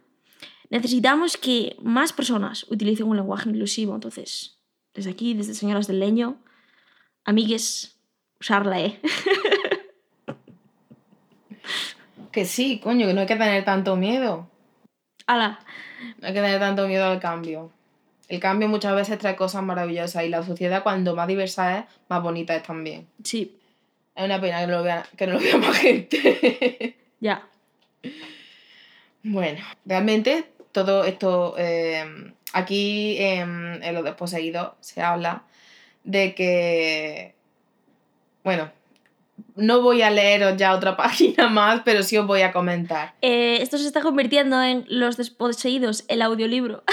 Sí, de hecho, os iba a decir ahora mismo que ya no hace falta, o sea, parece que os estamos recomendando que le, le. No, no es necesario, porque ya os lo estamos leyendo nosotras, o sea, os hemos hecho el trabajo y todo. Qué maravilla. La cuestión es que están hablando de un sector social concreto, ¿vale? Y en la conversación que están teniendo con Chevet, pues le dicen, ¿de qué hablas? Y claro, dice, es que hace X años solo, solo nos bastaba con humanidad. Y ese era el término que lo englobaba todo. Pero como nos hemos dividido en sectores y separado en territorios y un montón de mm, historias más, pues ahora necesitamos X términos para definir a esto, ya no basta con humanidad. Porque si yo te digo humanidad, no estoy distinguiendo a aquel y aquel y aquel y aquella y al demás allá. Entonces, eh, vamos, es una forma un poco pobre de contar lo que estoy leyendo ahora mismo. Bueno, pero no, pero se entiende perfectamente, sí. Nivel base, nivel de señora, ¿no? Mm. Y, y bueno. Yo creo que podríamos hablar eh, de otra de las grandes diferencias que creo que hay un choque cultural en todos los sentidos entre Anarres y Urras. Evidentemente, en esta novela, como Shebek eh, va a Urras, hay un choque cultural en todos los sentidos, pero uno de los que más me llama la atención, y creo que Irene va a estar de acuerdo conmigo, en que es bastante fascinante, es el tema de la desigualdad de géneros. Creo que ese choque cultural y ese cambio en las mujeres de Urras y las mujeres de Anarres, a mí me parece interesantísimo. Bueno, ya sabemos de qué picojeamos en Señoras del Leño, pero teníamos que hablar de esto. Y me parece como muy interesante ciertos comentarios. La cuestión, eh, tengo aquí un parrafito seleccionado. Perdón por esto, pero yo creo que es importante contextualizar para hablar de lo que estamos hablando, ¿no? Y dice Ursula K. aquí en este choque cultural. La cuestión de la superioridad y la inferioridad parecía tener gran importancia en la vida social de los Urrasti. Si para respetarse a sí mismo Kimoe tenía necesidad de considerar que la mitad del género humano era inferior a él, ¿cómo harían las mujeres para respetarse ellas mismas? ¿Acaso considerarían inferiores a los hombres? ¿Y de qué modo afectaría todo eso a la vida sexual Urrasti? es como eh, muy gracioso porque, claro, lo está viendo desde un punto, punto de vista como marciano. Entonces, no entiende y me hace mucha gracia eso, ¿no? Y, bueno, habla de que esos escritos de Odo, ¿no? Eh, esa filósofa de hace 200 años, hablaba de, mm, de instituciones sexuales como matrimonio, Una cosa eh, marcianísima también, no comprende. Y, y- y otra cosa llamada prostitución, que era intercambio por dinero. Tampoco, tampoco entendía muy bien ese concepto. Y, y me parece también muy increíble. Y hay un momento también, claro, porque es- lo- los de Urras es una sociedad, eh, pues como eh, es una sociedad muy capitalista, también es una sociedad eh, muy misógina, porque el Mm, capitalismo y mm. la misoginia van de la mano como, co- de toda la vida del señor. Entonces, Claro. hay un momento en el que se ve que pregunta, oye, estoy aquí en la universidad, eh, ¿dónde están las mujeres? ¿Dónde están que yo las vea, no? De hecho, tarda semanas y semanas y semanas desde que llega Sí. en ver a una mujer que realmente empieza a preguntarse. mm, Mm, ¿Existen las mujeres aquí o qué? sí. Y, y claro, le pregunta, ¿dónde están las mujeres? Y Pae se echó a reír. Hoy sonrió y preguntó, ¿en qué sentido? Eh, y, y se que responde, en todos los sentidos. Anoche, En plan, ¿dónde están? Claro, anoche en la reunión conocí mujeres, cinco, diez y centenares de hombres. Ninguna de ellas era científica, creo. ¿Quiénes eran? Y le responden como si fuera tonto, las esposas. A, a- a decir verdad, una de ellas era mía, dijo hoy con una sonrisa climática. Y le pregunta a Shebek, ¿dónde están las otras mujeres? Oh, eso no es ningún problema, señor, dijo Pai diligente. Díganos qué prefiere y nada puede ser más fácil de satisfacer. Pero, pero, ¿tú ves esta conversación? A lo que un poco más tarde, Shebek reflexiona y Ursula K. Le Guin, l- con este párrafo da el clavo. Dice, Shebek comprendió que había tocado un punto vulnerable, una animosidad impersonal de raíces muy profundas. Parecía que en ellos, lo mismo que en las mesas de la nave, había una mujer, una mujer reprimida, silenciada, bestializada, una fiera enjaulada. Y él no tenía ningún derecho a burlarse de ellos. Aquellos hombres no conocían otra relación que la posesión. Estaban poseídos. Sí, o sea. De esto quería hablar yo porque hay un párrafo interesantísimo, ya no lo voy a leer, lo, lo voy a explicar, en el que Shebek empieza a, a plantearse que no, que, que no entiende de verdad cómo se puede hablar como, de las mujeres, cómo se habla, y sobre todo en el tema sexual, ¿no? Él habla de que cuando los hombres hablan de que se acuestan con, con mujeres y tal, hablan de ella en el sentido de posesión, ¿no? Esto so- tiene sobre todo sentido en, en- más en inglés porque habla de que tenerlas. ¿vale? Eh, no, tiene, no le tiene sentido para él más allá de que, o sea, que lo considera casi una violación. Sí, y eso también es- entra al juego, como hablábamos antes, el lenguaje. Exacto. Es muy interesante. Exacto, porque no, no le ve sentido. Para él, que viene de Urras, donde el intercambio sexual es una cosa en plan de... eh, aparte de mucho más naturalizada y donde no hay juegos de poder, o sea, súper... ¿Quieres? ¿No quieres? ¿Se hace? ¿No se hace? Y, y ya está. Mm. Y es un intercambio casi que no, llega, no es que esté apalabrado, es que es súper natural. El simplemente hecho que mm, si una persona quiere, esto pasa y Sí. ya. Es, es algo mucho más, más simple y a la vez mucho más respetuoso. Hola, ¿no? copulamos, sí, vale, ya está. Eh, ¿Qué pasa? Que luego es curioso y esto no puedo Ah, pasar por no, alto sí, porque tenía claro. que decirlo o reventaba. Sí, ya. Eh, Shebek va a pasar mucho tiempo aquí, mm, alimentándose bien de la cultura esta. Eh, está loquito por una de las mujeres que está allí, que además la mujer le defiende mucho en plan, tú es que no sabes lo que es una mujer, porque cuando la- las anarestis empiecen a arreglarse, ya no sé qué, no sé Mm. cuánto, ya veréis cómo cambia todo, bla, bla, bla, bla, ¿no? Bueno, lo que viene siendo pues como la tienen educada allí. Y, y él en un momento dado siente que no puede más, que no puede más, y la, vamos, la ataca. Un abuso sexual, claramente, por supuesto. Claro. O sea, esto ocurre. Él que no concibe en este pensamiento la, el- lo de poseer y mucho menos lo de, esa concepción que tienen de las mujeres, porque quiero decir, es otro ser humano, ¿cómo va a poseer nada? No poseo manta, ¿cómo voy a poseer a otro ser humano? Sin embargo, llega un momento en que aquí asume que su deseo es tan grande por esa mujer y tiene tantas ganas que por supuesto que tiene que hacerlo, por más que ella le, le diga que pare, que no quiere, que otro día, que lo que tú quieras. Que no se puede. Sí. No para hasta que creo recordar que alguien lo oye y lo quita de en medio. No, o que él se cae porque va borracho o así, no Eh, sé. A ver, eh, no lo quitan del medio. Realmente eh, eyacula encima de ella. eh, ¡Ay, sí! Es verdad, es verdad, es verdad. Es verdad. Es muy heavy, es un abuso Pues sexual. nada, ya sabéis. Es muy Eh, sí, fuerte. sí lo es. Es muy fuerte. Eh, y, y- No sé por qué yo lo recordaba truncado, pero eh, sí. tu cabeza quiso borrarlo de tu mente, normal, normal. Ujú, Eh, ujú. es, es una escena bastante grotesca, es una escena que deja asqueada, es Sí, horrible. sí, sí, deja muy mala es sensación. o horrible. sea, Y, y es verdad, es, em, se ve que se empapa tanto de Urras y de tanto de la posesión del capitalismo como de la misoginia que llega un momento en que empieza a ver a esta mujer ya no como una mujer, como ve al prójimo, como una hermana, como la ve como objeto. Y ahí es cuando dice, pues eh, es un objeto, entonces puedo poseerlo. Y ahí eh, se ve que comete el pecado más grande de todos los pecados eh, para un Anarris, ¿no? Para un Odoniano. La violación es casi para ellos tan horrenda y abominable como el asesinato. Hombre. Sin- incluso más, diría yo, porque es poseer a una persona. Sí, porque para ellos poseer es lo peor, absolutamente lo peor. Entonces, o sea, de hecho, la palabra más despectiva que pueden llamar a alguien es propietario. Sí, Y se ve que ahí se vuelve propietario de una persona. sí. y- de hecho, a sí. los urrasti lo llaman el propietariado. Sí, sí, es, eh, es lo más despectivo. De hecho, hay un momento en el que, en el que se, eh, una persona está teniendo comentarios un flipado de la vida y él le llama propietario para reírse de él en su puta cara y la otra persona pues se lo toma Sí, como un cumplido, era. pero eh, me hace mucha claro. gracia esa escena. El, el- el caso es que es en ese momento cuando se ve que siente absoluta vergüenza y es el punto de inflexión de sí. hasta aquí hemos llegado. Yo no puedo seguir en, Sí. en este lugar porque me ha No, no puedo corrompido. seguir aquí. Me, me ha corrompido completamente. He cometido la peor de las vergüenzas. Y a mí, personalmente, es un momento del libro que me incomoda muchísimo. Mm, uf, Sí, me- a mí también me incomoda muchísimo. mm, no quiero volver a leerlo nunca más. A mí también me incomoda muchísimo.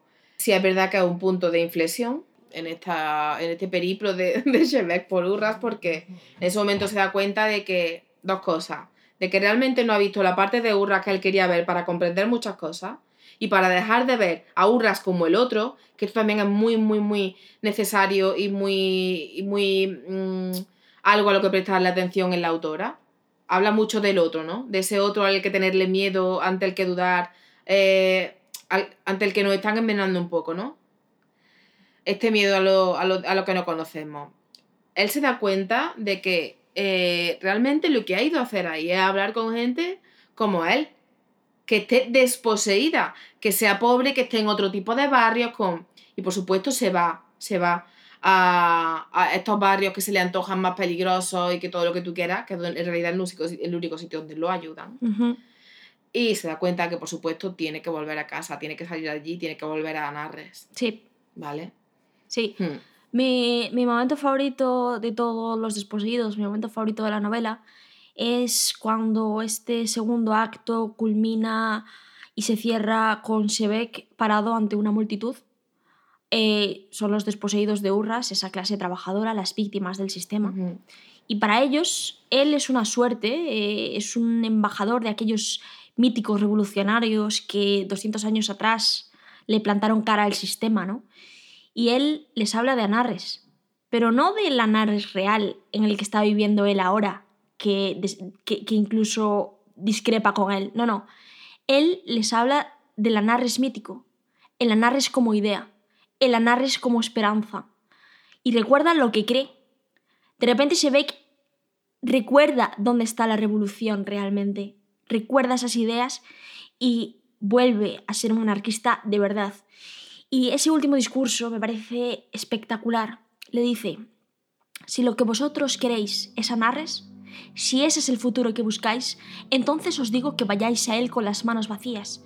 Tenéis que ir a él solos y desnudos, como viene el niño al mundo, al futuro, sin ningún pasado, sin ninguna propiedad, dependiendo totalmente de los otros para vivir. No podéis tomar lo que habéis dado y vosotros mismos tenéis que daros. No podéis comprar la revolución. No podéis hacer la revolución. Solo podéis ser la revolución. Ella está en vuestro espíritu o no está en ninguna parte. Y me parece eh, una de las partes más poderosas de, todos los desposeídos. Hablábamos antes de que al final la conclusión es que lo necesario en esta sociedad, independientemente del sistema que escojas, es la revolución, el cambio. Y... ¡Ah! Poético, qué bonito, qué inteligente, qué magistral este momento. Sí, sí que lo es.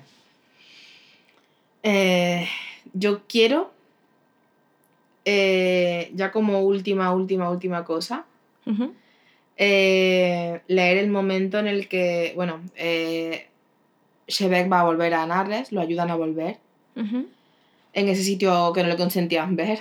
Y mm, hay una persona que, que quiere irse con él, que cree en toda esta idea, eh, que incluso ha, ha llegado a leer a Odo y quiere irse con él allí a, bueno, a empezar otro tipo de vida en otro sistema, ¿no?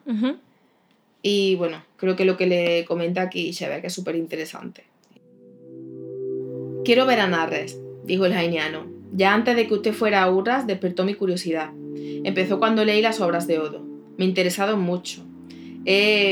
Titubeó, como turbado, pero prosiguió en su tono contenido escrupuloso. He aprendido un poco de právico, no mucho todavía. ¿Es un deseo personal entonces? ¿Lo decide usted mismo? Totalmente. ¿Y entiende que podía ser peligroso? Sí. Las cosas están un poco alborotadas en Anarres. Así me lo han contado mis amigos por la radio. Lo que nos proponíamos, nuestro sindicato, este viaje mío, era mover un poco las cosas, agitarlas, romper algunos hábitos, incitar a la gente a cuestionarse, a comportarse como anarquistas. Todo esto ha continuado mientras yo estuve ausente. Así que ya lo ve, nadie sabe a ciencia cierta lo que va a pasar. Y si usted desembarca conmigo, habrá un mal alboroto. No puedo presionar demasiado. No puedo llevarlo a usted como representante oficial de un gobierno extranjero. Eso en Anarres no tiene sentido. Una vez allí, una vez que cruce el muro conmigo, entonces, tal como yo lo veo, usted es uno de nosotros. La responsabilidad es mutua. Usted se convierte en un anardesti, con las mismas opciones que todos los demás. Pero las opciones no son muy seguras. La libertad nunca es muy segura. Bravo. Esto es lo que comentaba Bea antes.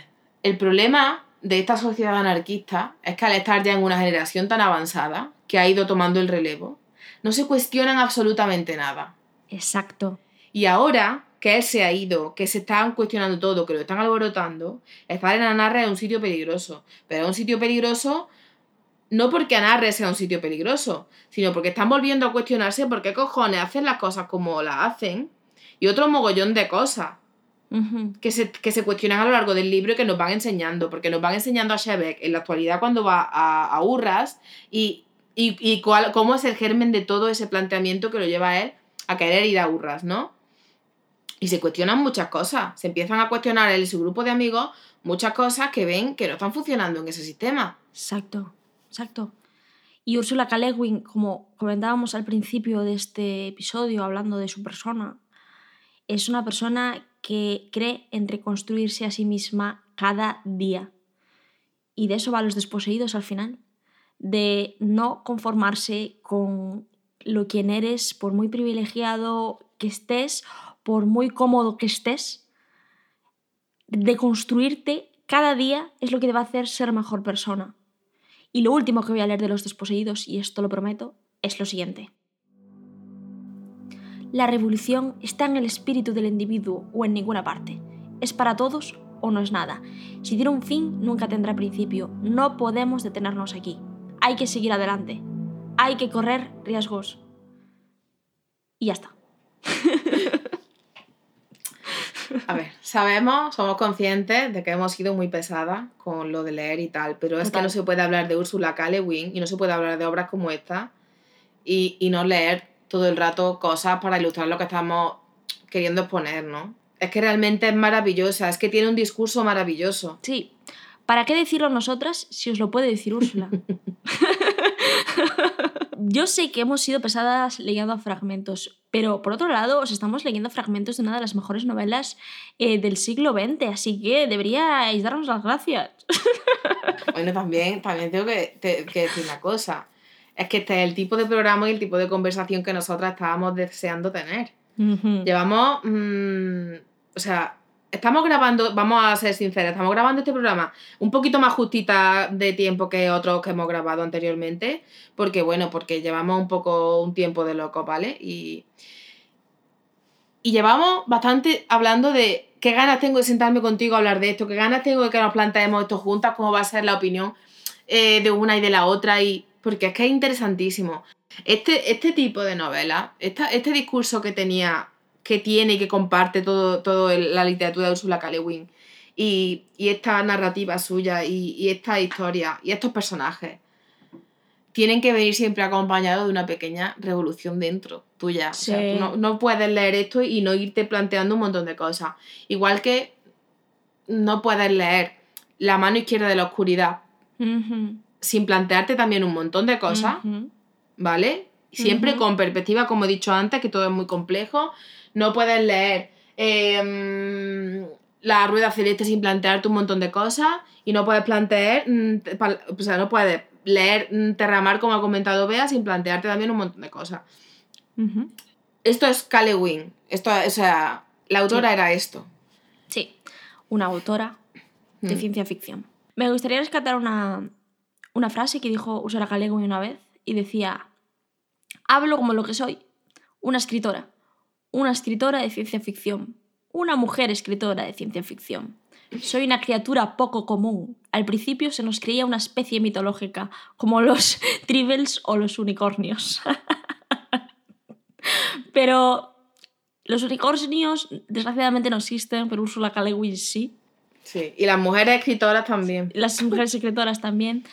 Y como dijo Irene al principio, es de esas cosas que hay que dar las gracias de que hayamos compartido universo con esta persona que ha creado obras únicas, ha sido una persona revolucionaria no solo en la ficción, desde que nació hasta que murió. Le Guin ha sido una figura a reivindicar y no va a ser la última vez que hablamos de ella en este podcast, eso tenerlo claro.